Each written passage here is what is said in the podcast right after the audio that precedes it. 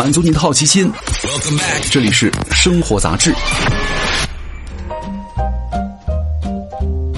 嗨，各位好，欢迎来到生活杂志，我是奥巴庆，今天来跟各位聊一聊殡葬店的话题。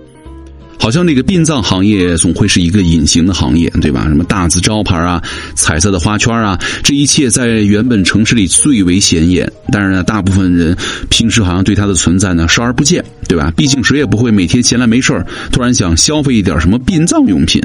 但是呢，各位，如果你们稍加留意啊，你会发现，其实殡葬用品店呢聚集它是有规律的，它分布情况当中呢藏着辨别一座城市里各大医院医疗水平的秘密。就是那些周边满了都是殡葬用品的医院呢，往往就是一座城市当中水平最高的医院之一了。别不信哈，这个方法呢可能会让你，比如说比你上网找听打听人呐，或者上网查一查医院的资料呢，更加靠谱哈。就是越是好的医院，死亡越常见。你看那个兽医花圈殡葬一条龙服务，就是你输入这些关键词啊，到地图里进行搜索，你会发现城市里的殡葬用品店呢，分布都是出奇的扎堆啊。当然了，他们扎堆的地方呢，不是什么城市的 CBD，而是那些城市当中最大最好的医院周边。因为大量的病患和家属往来呢，这个大医院周边呢，一般都会形成一个独特的小商圈，对吧？包括鲜花水果店呐，呃，副食店呐，盒饭店。而这样的小商圈当中啊，如果有几家殡葬用品店的话，往往才说明这家医院是当地水平比较高的医院了。好，这个殡葬行业呢，作为一个高度专业化的行业啊。他们从业者的嗅觉其实是相当敏锐的，就是说，如果在一个地方没有足够的客源，他们也一定不会去啊。这个殡葬用品店呢，纷纷选择在大医院周围驻扎的原因呢，也非常简单，这是一座城市当中离死亡最近的地方了。这和一般人的第一直觉相反哈，难道好医院不是能够更加给人家治病救人吗？对吧？其实啊。比起那个救了多少人，能够送走多少人，才是更加直观的观察医院的水准指标。按照原卫生部发布的医院分级管理办法，哈，我们国家的医院呢可以分为三级，哈，三级以下呢还会分为了甲、乙、丙等，哈。那医院的等级评定越高，就说明医院在医疗服务和管理、医疗质量和安全、技术水平和效率这些方面呢表现更好。就是我们常说的什么三甲医院呢？也就是在这个等级的序列当中资质最高的医院了。一项研究发现啊，我们国家的三级医院的住院患者的死亡率呢，要显著高于二级医院啊。也就是说，越好的医院住院的死亡率呢，反而越高。你比如说，在东部地区，三级医院的住院患者的死亡率呢，达到了百分之零点八八一，这个数字呢，是东部地区二级医院住院患者死亡率的两倍还多。你比如说，在二零零八到二零一一年间，哈，北京市朝阳区一共有二十二例的孕产妇分娩死亡，其中呢，有近八成的死者都死在了三级医院，而且呢，在全部的二十二例的死亡病例当中，仅有一例不是在二三级医院里死亡的。无独有偶啊，零七年在武汉市分娩死亡的十四位孕妇当中，有十二位都死在了省级医院。所以说，这样的数据呢，会让人觉得似乎送医院比待在家里更危险呢。好医院比普通医院更致命啊。其实，在农村地区哈，因为高等级的医院距离很远，加上家庭的经济条件的制约，死因生前的诊断单位最高的是县级医院。这个县级医院呢，相较于乡镇卫生院和村卫生院来说呢，已经毫无疑问的是最高等级的大医院了。而在城市当中呢，大医院。多死亡病例的规律呢，体现的更加明显。城市里一半以上的死因生前最高的诊断单位呢，都是省级医院和地区级医院。这就让人会想起来，为什么很多医患纠纷当中的患者家属，对吧？他们有个困惑：为什么明明人没事儿，送到最大最好的医院，反而人没了？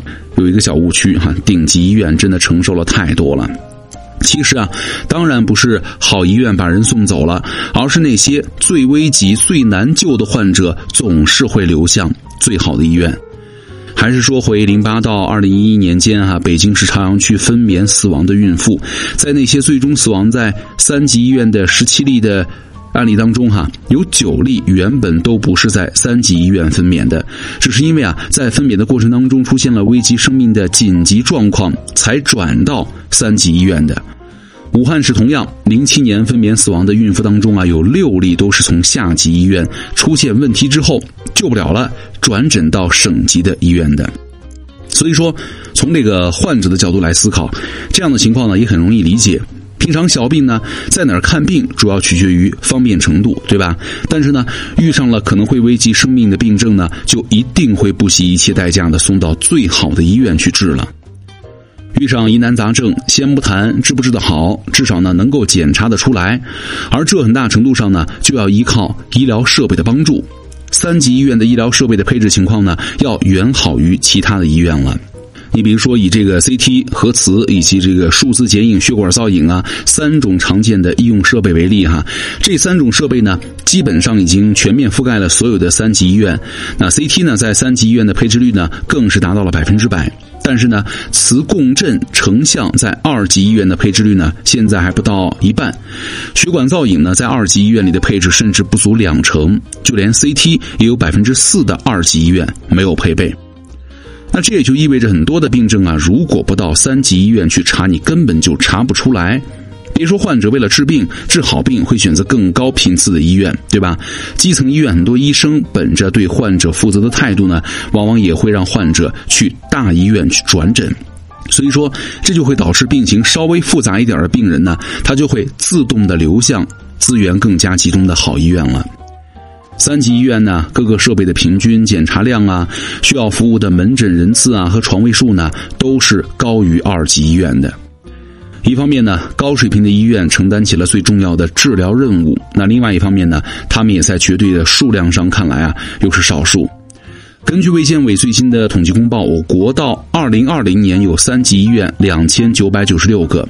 其中呢，三甲医院一千五百八十个，而二级医院、一级医院则多得多啊，都有上万家。这还不包括近万家没有定级的医院。